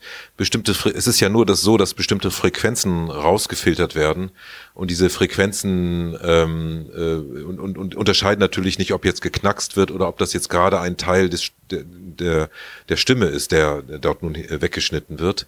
Ähm, kommt natürlich auch hinzu, dass wir jetzt hier nicht äh, die Chance oder die Möglichkeit hatten, jetzt hochprofessionelle äh, Entknacksprogramme äh, zu starten. ähm, wir äh, oder ich habe jetzt mich dann hier entschieden, tatsächlich manuell die Knackser herauszuarbeiten. Das heißt also, ähm, es äh, geht nicht 100 Prozent rauszuholen. Äh, man fängt dann ab irgendeinem, also bei der Produktion ab irgendeinem Punkt an zu sagen, so, zwei Stunden des Buches sind durch wenn die Hörer und Hörerinnen äh, jetzt noch nicht am Haken sind, dann kannst du auch das sowieso vergessen. Äh, aber ähm, gehen wir mal davon aus, man hat nach zwei Stunden die Hörer, dann, dann habe ich nicht mehr jeden Knackser zum Beispiel innerhalb eines Wortes rausgeholt. Es, ich unterscheide da auch sehr deutlich zwischen Knackser, die sehr scharf sind, die müssen alle raus, egal wo die sind, und so leise Knackser, die man im Normalgebrauch äh, gar nicht hört. Im Vorfeld bevor ich diese Entscheidung getroffen habe, habe ich auch in verschiedene Profibücher herein, äh, hineingehorcht und man wundert sich, was da teilweise noch äh, drin zu hören ist. Also ähm, die ähm, Hörer und Hörerinnen sind da durchaus äh, es gewohnt, auch Nebengeräusche in den Aufnahmen zu hören. Ähm, so von daher ist man, glaube ich, auf einem, trotzdem auf einem guten Weg, wenn man einfach versucht, äh, äh, eine gute Arbeit abzuliefern, die aber nicht hundertprozentig äh, knacksfrei sein muss. Hm. Ähm, für, für alle, die sich jetzt überlegen, sie denken noch einen Moment drüber nach, aber vielleicht möchten sie einen Podcast starten, weil das ist ja so ganz gut zum Üben mal. so mit ja. in, ins Mikro reden mal überhaupt. Ähm, beim Podcasten ist das Ganze noch ein bisschen stressfreier, weil Podcasts müssen nicht perfekt sein. Also es gibt zwar halt auch so diese Radioproduktionen, die dann halt auch mit äh, ganz vielen Ebenen und Hintergrundmusik und diversesten Sachen, Soundeffekten arbeiten, ähm, aber das, der Großteil der Podcasts ist halt wirklich so eine Privatproduktion. Wir sitzen hier, wir unterhalten uns. Ähm, und dann hört man im Zweifelsfall halt auch mal bei einem von den beiden Gesprächspartnern, äh, falls sie äh, getrennt irgendwo sitzen oder halt auch wenn sie gemeinsam irgendwo sitzen, dass halt irgendwo mein Kind äh, im Hintergrund gerade, keine Ahnung, Ball fängt oder keine Ahnung was. Ähm, also bei Podcasts ist das Ganze halt deutlich entspannter, aber bei, äh, wenn du jetzt halt sagst, okay, du möchtest jetzt wirklich ein äh, Hörbuch professionell aufnehmen und das Ganze halt auch verkaufen und hast da einen gewissen Anspruch, da ist das Ganze natürlich dann äh, etwas enger zu sehen.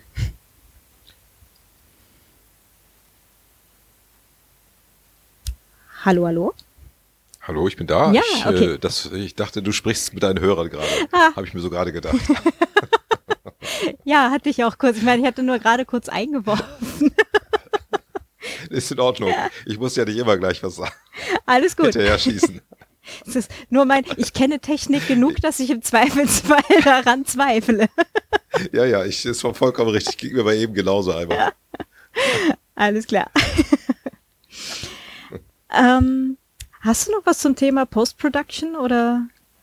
Ja, wir sollten, du solltest noch mal eine Frage, wir sind ja quasi, quasi im Moment außerhalb des Podcasts, du solltest noch mal eine Frage nach dem, äh, nach dem, ob es sich lohnt, stellen. Okay.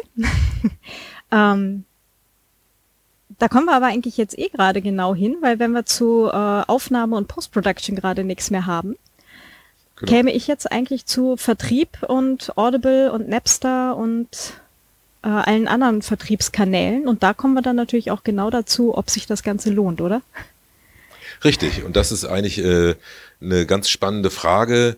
Ähm, wir haben höchst unterschiedliche Erfahrungen gemacht damit. Also äh, um das äh, von, um das gleich mal äh, in Zahlen auszudrücken, wir haben für unsere Hörbuchproduktion Umsatz, Umsätze gehabt die begann bei 50 Euro. Das heißt, wir haben mit einzelnen Hörbüchern 50 Euro umgesetzt, was natürlich eine Katastrophe ist bei den ganzen Wochen, äh, äh, die man äh, an dem Buch gearbeitet hat. Bis hin aber zu Büchern, also meine eigenen Bücher, ohne dass ich jetzt angeben will, aber diese, diese Torwächterbücher, die laufen einfach unglaublich gut und dadurch habe ich mir auch eine Fan-Gefolgschaft äh, aufgebaut im Hörbuchbereich. Da sind die äh, Summen ähm, also vierstellig und das aber in einem, in einem ordentlichen Bereich. Und ähm, das heißt also, wenn man eine gute Fanbase im, im, im Internet hat und auch äh, bereit ist, im Internet ähm, äh, für seine Hörbücher äh, was zu machen, dann ist das eine Sache, die empfehlenswert ist. Aber ähm, es ist kein Selbstgänger. Also wirklich nicht. Selbst äh, Leute, die wirklich tolle Bücher, wirklich unglaublich tolle Bücher gesprochen haben, die aber nicht so bekannt sind, äh, die äh, haben äh, sehr, sehr, sehr wenig verkauft. Und das ist eigentlich die traurigste Geschichte. Diese Bücher, die ja nun durch Lübbe, von Lübbe Audio, diese Tatort-Schreibtisch-Autoren live, äh, die von Lübbe Audio ja ähm, im Vertrieb sind, das ist ja eine professionelle große Firma, selbst die haben äh, nicht alle Autoren wirklich nach vorne bringen können. Mhm. Und zwar unabhängig von der Qualität. Und ähm, von daher würde ich sehr, sehr äh, ähm, zurückhaltend sein, wenn mich jemand fragt, soll ich es tun oder soll ich es nicht tun. Man muss erstmal, das ist eigentlich das Gleiche, was man allen sagt, die fragen, soll ich schreiben? Ich würde auch genau das Gleiche sagen, wenn du das tun willst, also Buch schreiben oder ein Buch im, als Hörbuch aufnehmen, musst du erstmal Lust dazu haben, es zu tun. Und wenn dann am Ende nichts dabei rauskommt, dann muss das Tun, also der Prozess der Produktion oder der Prozess des Schreibens, ähm, schon so befriedigend sein oder gewesen sein, dass man hinterher sagt, das war keine verlorene Zeit. Wenn man ein Hörbuch aufnehmen möchte, um reich zu werden oder berühmt, dann ist genau die gleiche Antwort, wie wenn jemand ein Buch schreiben will, um reich und berühmt zu werden, dann sollte man es einfach lassen. Also äh, dann ist es einfach, äh, da steht das Verhältnis der Arbeit nicht im Verhältnis äh, zum Ertrag. Mm, ganz bei dir. Also ich glaube, wenn man da nicht äh, einfach auch Spaß dran hat, sowas mal aufzunehmen, ähm, weil man einfach Bock auf das Medium hat, ich glaube, dann kann man es einfach lassen. Also wenn man es nur machen will, um das als neue Einnahmequelle daneben zu packen, ich glaube, da bin ich ganz bei dir. Also ja. Ja. Ähm, du sagtest, uh, unabhängig von der Qualität äh, war das jetzt ähm, von den Absatzzahlen. Gab es vielleicht irgendwie einen Hint ähm, im Bereich Genre, also dass äh, Jugendbücher besser gehen als Krimis oder Liebesromane besser als keine Ahnung was? Also ähm, auf jeden Fall äh, laufen Jugendromane gut, auf jeden Fall laufen auch Krimis, ähm, die werden gerne gehört. Ähm, Komödie, äh, das wird dann spezieller. Also ähm, äh, das man kann im Grunde genommen sagen, das, was auch den Buchmarkt auszeigt, setzt sich auch im, äh, im, im Hörbuch fort. Also Krimis laufen einfach gut. Äh, Jugendbücher, ähm, das ist jetzt einfach auch ähm, eine Sache, dass äh, das ein Longseller ist. Dadurch, dass ich mit diesen Jugendbüchern in der Leseförderung unterwegs bin, komme ich immer wieder in Kontakt auch mit äh, Kindern oder mit Schulklassen. Und dadurch ist so ein stetiger Fluss, aber eben auch ähm, Erfolg äh, äh, gebiert wiederum Erfolg. Ein Hörbuch, das ähm, schon gute Bewertung hat, geht im Ranking immer weiter nach oben und findet dann auch dort wieder neue äh, Hörer. Ähm, also von daher ist das eine Sache, da ergänzen sich einfach äh, die viele Dinge dann äh, und helfen sich gegenseitig. Hm. Ähm, gab es Leute, die, äh, also wenn es von denen schon Hörbücher gab, dass dann, äh, wenn welche rausgekommen sind, das auch besser funktioniert hat? Oder war das auch egal? Also ähm, hier war einfach äh, zu merken, dass äh, diejenigen, die ähm, einfach erfolgreicher sind mit ihren Büchern und bekannter sind und mehr unterwegs sind auf Lesungen, auch erfolgreicher sind, äh, was den Verkauf ihrer Hörbücher angeht. Mhm. Das heißt, ein guter Name ist da einfach wichtig.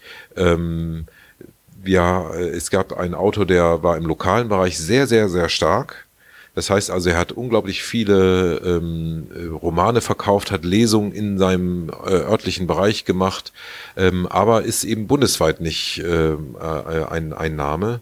Und das war zu merken, dass seine lokalen Lesungshörer eben das Hörbuch relativ wenig interessiert hat.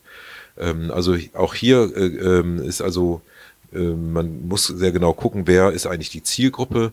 Und bei Hörbüchern ist die Zielgruppe die, ja, die ähm, Kunden, sag ich jetzt mal, die tatsächlich hörbuchaffin sind. Das heißt also, man muss ähm, äh, Menschen erreichen, die auch gerne Hörbücher hören. Und da hilft es natürlich schlicht und einfach, einen Namen zu haben, der bekannt ist. Oder schon ein Buch gemacht zu haben, das erfolgreich ist. Und dann hat man auch eine Chance, da reinzukommen. Hm. Ähm, kurzer, kurzer Seitenausflug. Äh, es gibt ja auch, äh, die waren ja auch bei der Kriminale schon äh, im letzten Jahr und dieses Jahr auch wieder, ähm, die Menschen, die dieses Hörmordkartell machen.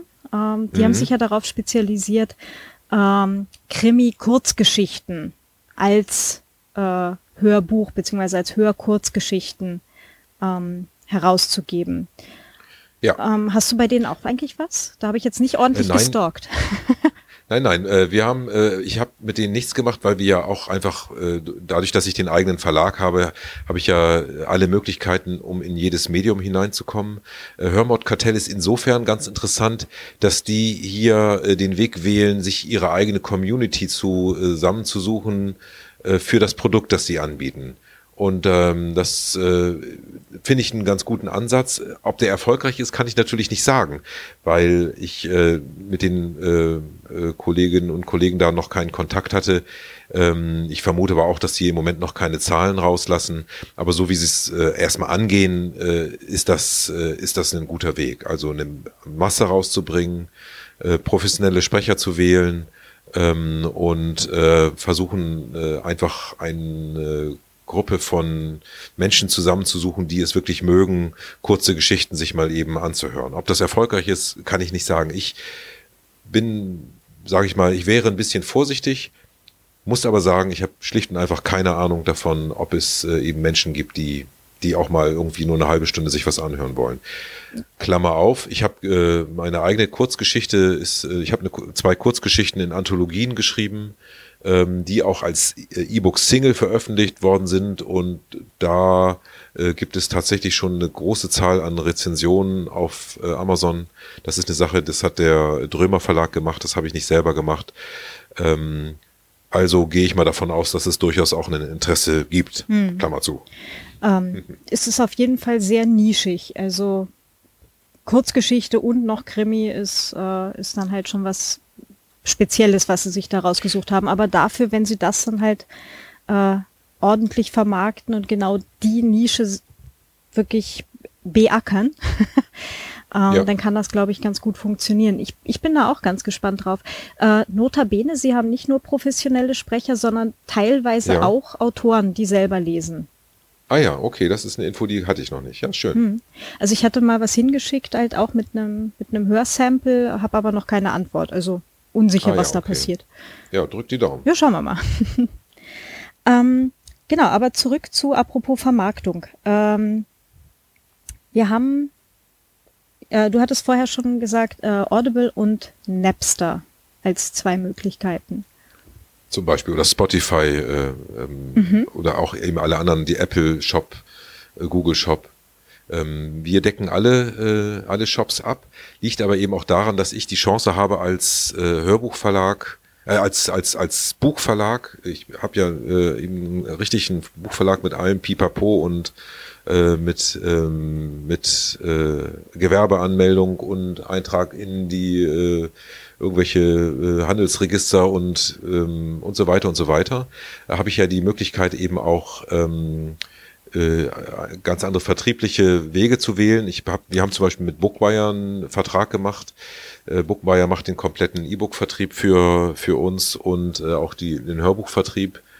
Äh, das heißt, aber Bookwire sind eben, ist eben eine, ein Distributor, der nur mit Verlagen wiederum Verträge macht. Mhm. Das heißt, als Einzel, Einzelkämpfer oder Einzelkämpferin äh, hat man diese Möglichkeiten nicht. Und hier gibt es aber eine Sache, das hat mir der Dieter Auras, ein Kollege hier aus Koblenz oder aus Andernach gerade erzählt, eine Möglichkeit, wie man auch als Einzelkämpfer ähm, einen einen einen Titelverlag gründen kann bei einem Hörbuchanbieter. Und diese Info würde ich auch dir dann zugeben, dass du sie in deine äh, Notizen zu diesem Podcast stellen kannst, äh, wie man äh, das machen kann, wenn du das mhm, möchtest. Sehr gerne. Ähm, denn ähm, ich habe bei meinen Recherchen nämlich keinen Weg gefunden, äh, außer diesen jetzt, den der Dieter mir erzählt hat, äh, dass man überhaupt eine Chance hat, bei Amazon mit seinem Hörbuch äh, äh, ins Programm zu kommen. Um. Ähm. Und da hat sich ein Weg eröffnet und das finde ich toll, ähm, dass, äh, dass man auch tatsächlich mit einem Hörbuch äh, eine Möglichkeit dann hat, äh, dort hineinzukommen. Zumindest wurde mir das so erzählt. Also da müsstet ihr alle jetzt mal, die ihr das hört, äh, mal dann selber äh, nachgucken, was jetzt in den Notizen steht und ob das auch tatsächlich dann so klappt. Also ich bin gespannt. Mhm. Ähm, ich werde das selber mal verfolgen. Das ist ein sehr guter Plan.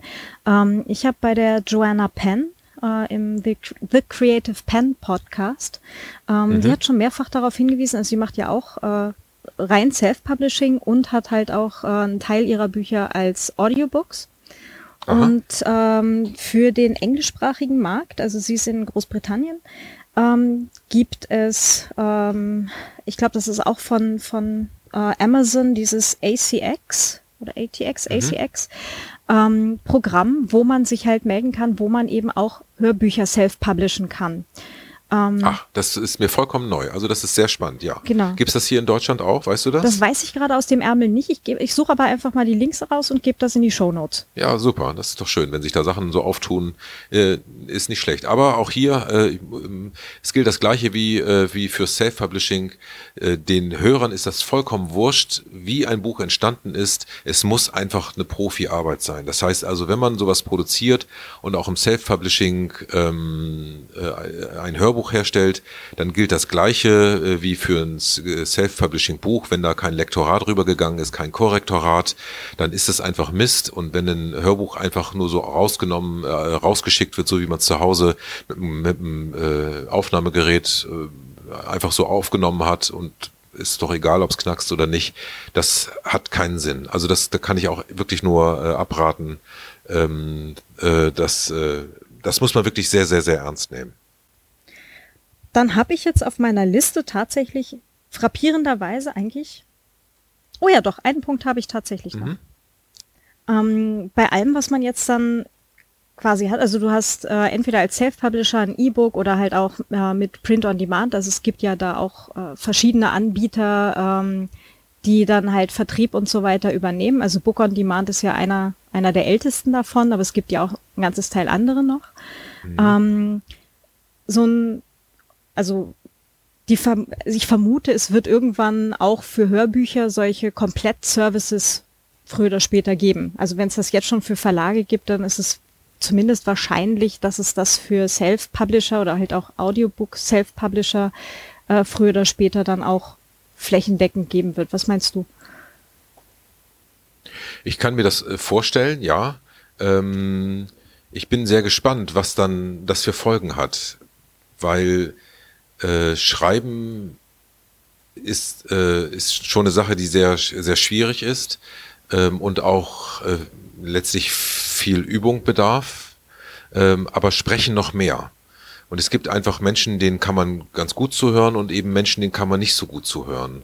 Und ähm, da bin ich sehr, sehr gespannt, äh, wie, ähm, äh, wie die Self-Publisher damit umgehen werden. Es werden wahrscheinlich auch hier einfach Menschen äh, äh, am Start sein, die sehr professionell da herangehen, die auch sich Sprecher suchen. Und wenn der Sprecher der Nachbar ist, der eine tolle Stimme hat und eine Sprecherausbildung hat, ähm, äh, vor vielen Jahren, ähm, äh, und es gibt welche, äh, die werden dann einfach ihre Hörbücher für, für, ähm, für 99 Cent ähm, selber sprechen und so hört sich dann auch äh, an. Ähm, ich weiß nicht, was ich davon halten soll. Ich bin ja ähm, sehr verblüfft, wie, wie, äh, äh, wie unterschiedlich die Qualität auch ist, die auch von den von den Hörern angenommen wird. Und vielleicht ist das ja auch alles Unsinn, was ich hier gesagt habe. Vielleicht interessiert es Hörer überhaupt nicht, ob jemand es gut liest äh, und das authentische ähm, mit Knacksen und Krachen und dem Baby, die das hinten schreit, ist äh, finden die Leute vielleicht total toll.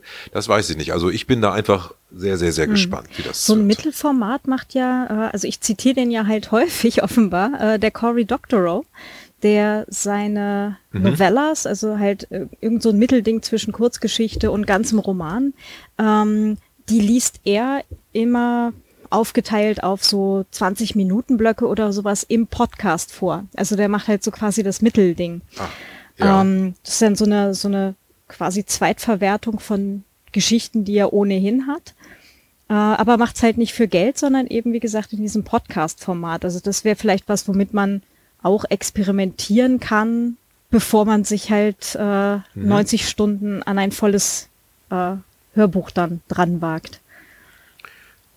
Ja, ist auf jeden Fall eine, eine, eine interessante Sache. Also finde mhm. ich spannend, ja. Und da ist es dann halt auch noch nicht so dramatisch, wenn halt das Kind im Hintergrund einmal schreit, sondern wie gesagt, Podcast ist ja dann halt die, die entspannte Variante von Hörformat. Aber äh, wenn es dann halt ans Hörbuch geht, dann äh, nochmal nachhören und ordentlich machen, so wie der Markus das erzählt hat, dass das geht.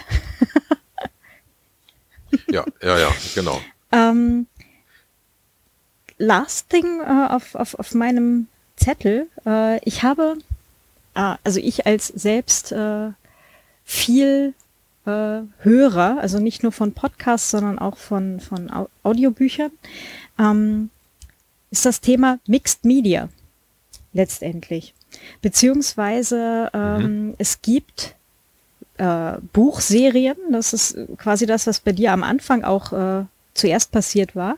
Da gab es dann den ersten Teil als Hörbuch und die letzten nicht mehr. Na? Be beziehungsweise ich mhm. habe es auch ja, schon umgekehrt ja. erlebt, da gibt es schon drei oder vier Teile als Hörbuch, aber den letzten Teil, den fünften der Serie, gibt's nicht mehr als Hörbuch.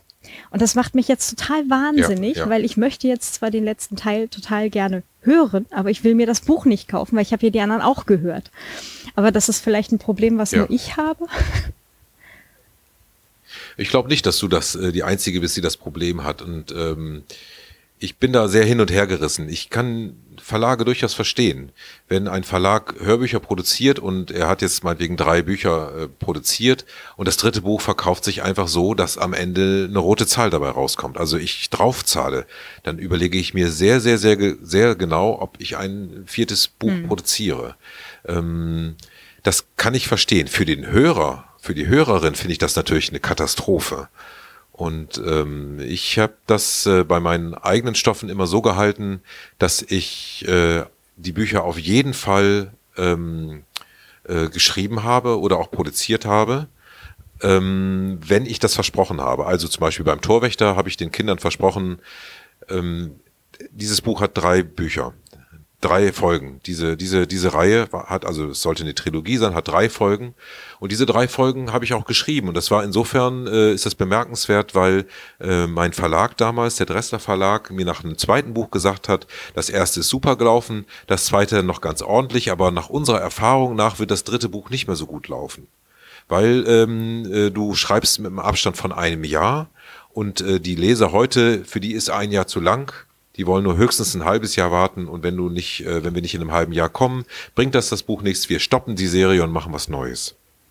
Und ich kriege da aber immer zu Hause die Mails äh, von den Kindern, die sagen, mach doch weiter, mach doch weiter. Wie geht's und was passiert mit Ashakida und äh, wird die Leopardin überleben und so weiter und so weiter. Und das war ja dann letztlich der Grund, warum ich äh, meinen Verlag gegründet habe, damit ich eben diesen letzten Band veröffentlichen konnte. Und zwar genauso professionell wie, äh, wie der Dressler Verlag, denn nur so hat's der Leser angenommen. Äh, also ich bin da quasi äh, reingestoßen worden. Aber rein wirtschaftlich kann ich das verstehen, in diesem konkreten Fall nicht weil man hätte andere Lösungen finden können. Kleine Auflage, ein Taschenbuch ähm, ähm, oder ähm, äh, irgendwie eine, eine, eine Kombination herstellen oder auch einfach ein bisschen Geld drauflegen für die Leser, äh, weil man Leser an den Verlag binden möchte. Aber ganz grundsätzlich kann ich da jeden mhm. Verlag mhm. verstehen. Ähm, da bin ich sehr, sehr, sehr hin und her gerissen. Der, der Verleger sagt, klar, auf keinen Fall Geld verlieren, weil das fehlt einfach an anderen Ecken.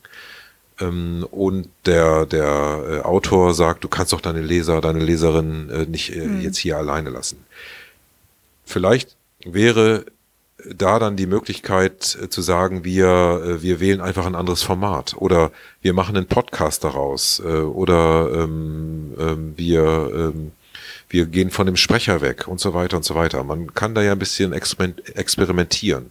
Aber das bedeutet auch äh, eine gewisse Flexibilität und das haben einfach äh, viele Verlage nicht oder ich sag mal noch nicht, denn ich denke, da müssen wir hm. oder werden ja, wir hinkommen. Ganz dringend, weil sonst wird das nämlich mit diesem Buchmarkt äh, auf absehbare Zeit nichts mehr. Korrekt, das teile ich. ja. ähm, na gut, äh, also was würdest du jetzt allen Leuten raten, die gerade darüber nachdenken, soll ich das einfach mal probieren? Also das können ja jetzt Self-Published sein, aber auch äh, Verlagsautoren, die zum Beispiel die Rechte am Hörbuch noch bei sich haben oder äh, was ich ja auch äh, vor einer Weile rausgefunden habe, wenn ein ähm, so ein, so ein Subrecht halt nicht genutzt wird vom Verlag, dann kann man das auch jederzeit zurückfordern. Das heißt, äh, wenn es kein, kein Hörbuch bisher gibt davon und der Verlag auch sagt, nee, wollen wir eigentlich nicht machen, dann kann man auch jederzeit hingehen und sagen, ich hätte bitte gerne diese Hörbuchrechte wieder und dann könnte ich das ja auch einfach selber machen. Richtig, ja. Also was rate ich? Wir haben ja schon sehr viel über die Arbeit gesprochen. Wenn ich bereit bin, Arbeit zu investieren, viel Arbeit, wenn ich bereit bin, äh, es professionell zu machen, wenn ich bereit bin, mir sehr viel vorab zu erarbeiten, das heißt also zu üben, äh, zu lernen, Programme zu lernen, wenn ich daran Spaß habe, dann ist das auf jeden Fall äh, eine sehr, sehr, sehr spannende Sache. Was ich äh, empfehlen würde, erstmal ähm, äh, dieses Programm Outer City äh, herunterzuladen, sich auf den Rechner zu laden, das ist, kostet nichts. Ähm, wenn es nachher gut läuft, auch bitte spenden, da ist es ein äh, Programm, das auf Spenden funktioniert. Aber wenn man erstmal ausprobiert, denke ich, ist das vollkommen okay, ist einfach sich kostenlos runterzuladen ähm, und einfach mal eine Aufnahme zu starten. Einfach mal sein Buch zu nehmen oder äh, ihr Buch zu nehmen und äh, dann zu lesen. Und ähm, äh, und sich das anhören. Und vielleicht mal zu Hause den Freunden vorspielen oder vielleicht auch Leuten, die einen nicht mögen, damit man auch mal eine ganz ehrliche Antwort bekommt. Und sich dann überlegen, ähm, ist das was? Bin ich dafür geeignet? Und wenn man dann immer noch Ja sagt, dann einfach mal sich als nächsten Schritt hinsetzen und mal am Stück äh, 20 Minuten lesen. Einfach mal das machen und sich überlegen, so, und das Ganze jetzt 30 Stunden lang äh, habe ich da Lust drauf? Oder vielleicht sind es ja auch nur 25 oder 20, wenn das Buch nicht so lang ist. Habe ich da Lust drauf? Ähm, und wenn das dann immer noch, immer noch die äh, Antwort Ja ist, dann äh, die nächsten Schritte gehen und äh, gucken, äh, wie kann ich das realisieren? Kaufe ich mir eigene Technik oder habe ich die Möglichkeit, ähm, äh, mir Technik auszuleihen oder in ein Studio zu gehen, das ich vielleicht anmiete? Ähm, und ähm, für mich ganz persönlich ist das ein wesentlicher Faktor geworden, auch für, für mein Einkommen. Einfach weil ich ähm, jetzt inzwischen ähm, äh, vier Hörbücher äh, schon von mir selber produziert hatte und jetzt drei weitere dazukommen.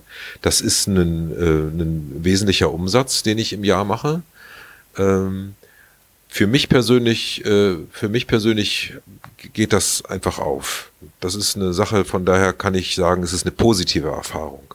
Wenn man nur ein Buch mal machen möchte, dann sollte das auch äh, so als, als Hobby verstanden werden. Da muss unbedingt der Prozess der Aufnahme einfach der große Spaß sein, den man hat und nicht äh, am Ende dann der Erfolg, auf den man hofft. Mhm. Auf jeden Fall. Und vielleicht ein Buch nehmen, was standalone ist und nicht gerade der zweite oder dritte Teil einer Serie. Das ist natürlich äh, für den Anfang das absolut äh, beste Jahr, richtig.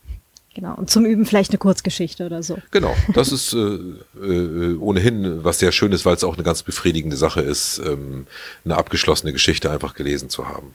Und mhm. auch dann mal drüber nachdenken, ähm, ähm äh, und, äh, wieso hört sich meine Geschichte nicht so gut an? Oder äh, warum hört sich, hören sich die anderen so, so toll an? Das ist ja wie mit allem. Ich probiere was aus und in dem Moment, in dem ich selber die Erfahrung des des Prozess, also der Arbeit, äh, dieses, diesen Prozess des, des äh, Herstellens selber gemacht habe, kann ich auf einmal das, ähm, die Arbeiten anderer ganz anders hören. Das heißt also, wenn ich mir ein Hörbuch anhöre, nachdem ich selber mal probiert habe, es zu tun, merke ich auf einmal, wie welche Kniffe und Tricks eigentlich die Profis machen. Und ähm, das äh, ist eigentlich höchst amüsant und höchst äh, spannend, äh, wenn man äh, hier äh, sich einfach so langsam in so eine Materie hineinfräst. Ähm, äh, mir bringt das großen Spaß. Also ich habe, das wäre bei mir ja auch die Sache, weil äh, das Schlimmste ist, wenn mir irgendwas langweilig wird. Deswegen ist es immer extrem spannend, was Neues zu machen und sich in was Neues reinzuarbeiten. Genau, richtig. Aber vielleicht bin ich da auch komisch. Nee, das ist, äh, ähm, das ist, glaube ich, äh, was zutiefst menschliches und auch genau deshalb kommen wir auch äh, eigentlich äh, mit unserer Menschheit bei allen Rückschlägen auch insgesamt ganz gut voran, weil wir nicht stehen bleiben wollen, sondern weil wir uns weiterentwickeln möchten. Ja, Ganz bei dir. Na gut, äh, wo finden dich denn, also dich und deine Hörbücher und äh, gedruckten Bücher und E-Bücher, wo finde ich die Leute denn im Netz? Also ähm, äh, am einfachsten ist es, ähm, auf die Seiten von Tatort Schreibtisch zu gehen. Ähm, äh, das ist also äh, www.tatort-schreibtisch.de. Dort gibt es ähm, einen Link Autoren Live. Dort findet man alle Bücher, auch mit Hörproben und man kann auch dort sofort äh, ähm, eine Dreiviertelstunde des Buches hören und dann auch, wenn man sich anmeldet und ähm, seine Freunde einlädt zu dieser, zu diesen Hörbüchern, äh, auch weiterlesen, also äh, weiterhören. Man kann also im Prinzip die kompletten Bücher da kostenlos auf diesen Seiten hören. Selbstverständlich gibt's das auch äh, auf den Seiten vom Kick Verlag, also kick-verlag.de. Wir haben einen eigenen Shop, der heißt äh, Kick heißt der Kick Verlag Shop, glaube ich. Das weiß ich nicht. Findet man aber über die Seiten vom Kick Verlag. ähm, Oder in den Shownotes ähm, genau. Und äh, natürlich auch, ähm, das ist für uns als Verlag immer die schlechteste Lösung, aber es ist die, die am meisten genommen wird, nämlich bei Amazon und Audible. Wir zahlen natürlich unglaublich viel äh, an Provisionen an Amazon und Audible, nämlich ungefähr die Hälfte geht weg, äh, nur für den Vertrieb. Da tränen uns die Augen, aber das ist unser Haupt, äh, unser Hauptvertrieb und da finden wir im Grunde genommen auch unsere, äh, unsere Hörer und von daher äh, sind wir auch ganz glücklich, dass das da so gut läuft. Coole Sache. Ähm, Gibt es auch irgendwie eine Möglichkeit bei euch was äh, zu spenden? Patreon oder irgendwas? Also ähm, nein, Spenden haben wir, äh, machen wir nicht, weil wir äh, wirklich sagen, ähm, das basiert ja alles äh, letztlich auf diesem Projekt Tatort Schreibtisch, also vor allem die Autoren Live-Geschichten. Äh, äh, also meine eigenen Hörbücher sind jetzt eigentlich sind richtige Verlagsbücher, die ähm, die werden verkauft. Das ist ein Produkt das, ähm, und das muss sich durch den Verkauf tragen und trägt sich ja auch den Verkauf. Aber die Reihe Autoren Live ist eben eine, eine Reihe, die wir aufgemacht haben, auch um Mut zu machen, um auch Autoren und Autorinnen zu zeigen, guck mal, so kann, das kann man mit seinen Texten machen. Und da wäre es einfach äh, hilfreich, äh, wenn dieses äh, Projekt unterstützt würde. Das heißt also, wenn man die Hörbücher da hört oder auch tatsächlich, wenn man dann ähm, diese, diese Hörbücher schlicht und einfach auch dann als Download holt oder auch bei Napster einfach hört. Auch das ist prima. Bei Napster einfach so ein Buch mal durchhören, da, ähm, da kommt dann auch bei, bei uns und auch eben bei den Autoren und Autorinnen, die diese Bücher geschrieben und auch gesprochen haben, eben auch ein Teil an. Und das wäre das Allerbeste. Sehr cool. Ja, es ist immer gut, wenn die tatsächlichen äh, Urheber, also diejenigen, die die Arbeit damit hatten, äh, die sich das cool ausgedacht haben, die da Stunden und Tage und Wochen dran ge gearbeitet haben, dass da bei denen auch was ankommt. Ja, richtig, genau. Coole Sache. Ja, das wollen wir alle. Super.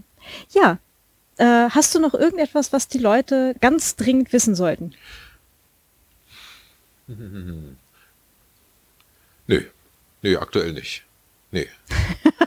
Alles klar. Dann kommst du einfach demnächst nochmal wieder hier im, im genau. Podcast genau. vorbei. Nee. Also äh, wir und erzählst mal, was Tatort äh, Schreibtisch eigentlich ist. Genau, nee, das, das, das machen wir auf jeden Fall. Also das ist dann auch noch mal eine ganz cool. extra Sache. Nee, aber alles andere ähm, ähm, ähm, schreibst du ja, denke ich, in deine Notizen rein. Auch, äh, auch, genau. auch die ähm, Genau, nee, das, das, das machen wir dann schriftlich. Machst du noch eine, eine Schlussabsage wahrscheinlich jetzt, ne? Irgendwie. Genau. Ich sage jetzt ganz, ganz herzlich Danke. Gerne. Und äh, ja, wir hören uns dann auf jeden Fall demnächst wieder. Äh, ich bin schon unglaublich gespannt und ähm, also ich werde das auf jeden Fall mit diesem Hörbuch irgendwann mal ausprobieren, weil ich da einfach auch Bock drauf habe. Und ich hoffe, von ganz vielen Kolleginnen und Kollegen demnächst auch mal was zu hören. Ja, ich drücke. Vielleicht ja mal vielleicht ein Podcast zum Anfang und dann auch ein Hörbuch. Ja, ich drücke allen äh, ganz fest die Daumen. Also äh, es ist äh, bei aller Arbeit ein großer Spaß. Ich ähm, äh, bin wirklich sehr gespannt, was entsteht. Ja. Alles klar. Dann ganz herzlichen Dank und bis demnächst. Tschüss. Ciao. Ja, das war's auch schon wieder für heute. ähm, wie gesagt, äh, Reminder, die Setups von Markus und von mir stehen in den Show Notes. Ähm, meins ist ein bisschen anders. Der Markus hat ja einen Live-Height-Wäscheständer. das ist übrigens mein Ernst. Überall, wo ich die Dinger jetzt sehe, muss ich immer breit grinsen. Ich Vielleicht eher jetzt auch. ja, äh, wenn ihr mir Feedback schicken wollt, könnt ihr das gerne, gerne tun. Äh, zum Beispiel via Twitter an @karzotzmann oder auch per Mail an feedback at viennawriter.net. Ich nehme auch Audiokommentare, ähm, die spiele ich dann gerne hier ein. Oder auch äh, ganz normal geschriebenen Kommentar zur Folge direkt auf jennawriter.net. Wenn ihr mich unterstützen wollt, oder auch den Vienna Writers Podcast natürlich, dann äh, ja, freue ich mich riesig über zum Beispiel auf Phonic-Stunden. Ähm, der Vienna Writers Podcast hat auch eine Patreon-Seite unter patreon.com slash viennawriter. Da freue ich mich auch riesig über Unterstützer. Und alle anderen Möglichkeiten, die es gibt, äh, mich und den Podcast zu unterstützen, findet ihr unter viennawriter.net slash spenden. Habe ich noch irgendwas vergessen? Hm. Ich sage jetzt zu warm. Ah. Genau, nicht vergessen, die neuen Bände vom Markus Strohmiedel äh, anschauen. Ne? Nachtfrost. Das ist ein äh, momentan sehr heiß begehrtes äh, Exemplar. Ne? die nächsten äh, Bände kommen dann im September und im Oktober raus jeweils. Genau. Ja, und wenn ihr jetzt experimentieren wollt mit Audioformaten, bitte einfach machen. Einfach probieren nehmt euch eine Kurzgeschichte und ja, schaut, ob euch das Einsprechen grundsätzlich Spaß macht. Im Zweifelsfall zum Üben auch einfach mal ins Telefon reden. Also äh, die meisten Smartphones haben ja irgendwie eine Möglichkeit, äh, Ton aufzunehmen. Das, die Mikros sind sogar mittlerweile relativ gut. Also für ein Hörbuch würde ich es nicht nehmen, aber ähm, wer auch überlegt, zum Beispiel einfach mal mit einem Podcasten anzufangen, warum nicht mit dem Smartphone? Es funktioniert. einfach probieren. Ja, und ansonsten bis zum nächsten Mal. mal gucken, vielleicht gibt es was Spannendes vom Podstock ähm, oder halt, äh, wo ich da rundherum noch äh, hier oder da unterwegs bin. Da mal gucken, was sich da noch Spannendes ergibt, was ich dann berichten kann. ja, und ansonsten bis demnächst. Lasst es euch nicht zu warm werden oder äh, hoffen wir alle auf baldige Abkühlung. und dann, genau, viel Spaß bei allen euren Projekten. Eure Claudia. Ciao.